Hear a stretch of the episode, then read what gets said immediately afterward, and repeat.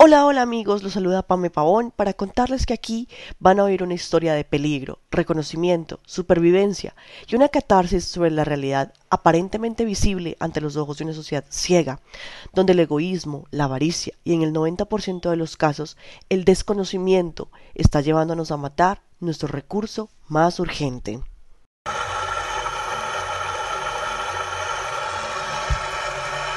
Con el hermoso sonido del agua, les doy la bienvenida amigos a este podcast que llamaremos Bajo el agua. Una mirada a la quebrada Agua Azul. Dicha quebrada se encuentra en una forma redonda, lo cual nos indica que la probabilidad de que se presenten crecientes repentinas son muy altas, pues el tiempo de concentración es corto. Es decir, que el agua que baja por las laderas, producto de los aguaceros, va a llegar casi al mismo tiempo al cauce principal, generando crecientes bruscas. Pero lo que busco con este podcast es darle el conocimiento y con esto el poder. El poder para entender la problemática que después de la boca toma utilizada para abastecer a una población determinada del municipio de Esquebrada Risaralda, donde se ubica la quebrada Agua Azul. Esos acueductos urbanos y rurales que permiten el acceso a la fuente hídrica necesaria para el desarrollo de la vida se ven afectados por un alto margen de contaminación.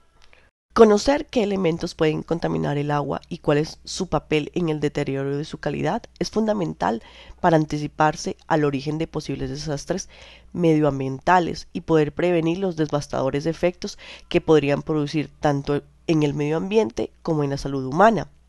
La contaminación del agua supone la alteración y la pérdida de aquellas fuentes naturales de agua en la que habitan los seres vivos y en muchas ocasiones, como en este caso, sirve para abastecer el consumo humano de agua potable. En la actualidad, diversas actividades antropogénicas, así como fenómenos naturales, causan la contaminación del agua en diferentes rincones del mundo.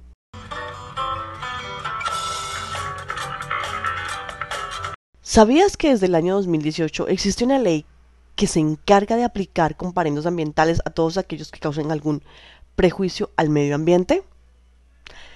Entonces, ¿por qué a pesar de esto en la quebrada Agua Azul se observa que la principal causa de la contaminación es la falta de cuidado ciudadano? Pues todas las basuras, incluyendo escombros, muebles, todo de los barrios cercanos es tirada en esta. Bueno, ustedes se preguntarán, ¿cómo descubrimos todo esto?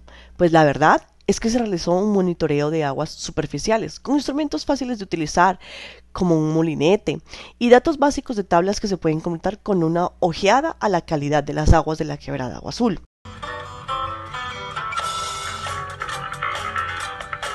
¿Sabías que hay diferentes tipos de contaminación? En el caso de la quebrada agua azul es la contaminación antrópica. ¿Pero qué es esto?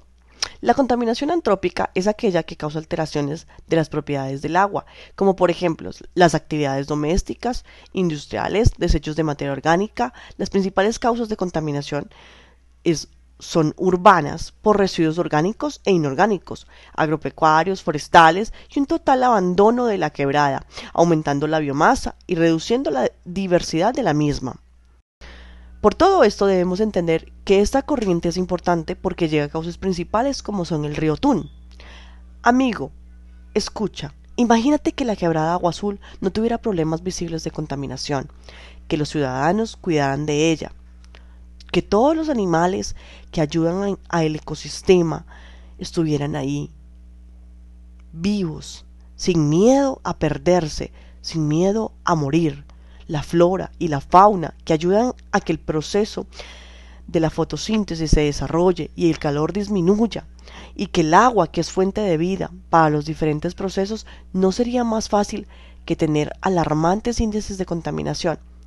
Y bueno, no son tan altos y aún podemos utilizarla, dirán ustedes, pero las consecuencias se verán en nuevas generaciones, aquellas que aunque no tengan la culpa, pagarán las consecuencias de actos tan desagradables como el uso inadecuado de nuestras basuras. Pero esperen, aún tenemos una posibilidad, una esperanza, una luz al final de esta conducta mal infundada, de este mal aprendizaje. Y sí, puede sonar a cliché, pero créanlo, toda acción cuenta. En tu comunidad existen programas dirigidos a la conservación de las redes hídricas, el desecho correcto de las basuras, utilización de productos no agresivos con el agua y sobre todo un conocimiento nuevo, una mente fresca, abierta a los cambios, con suficiente entendimiento y percepción de lo que se está perdiendo y así poderlo salvar. Espero que esta reflexión les haya gustado y recuerden, todos pueden sobrevivir sin amor, pero ninguno sin agua. Chao, chao, Dios los bendiga.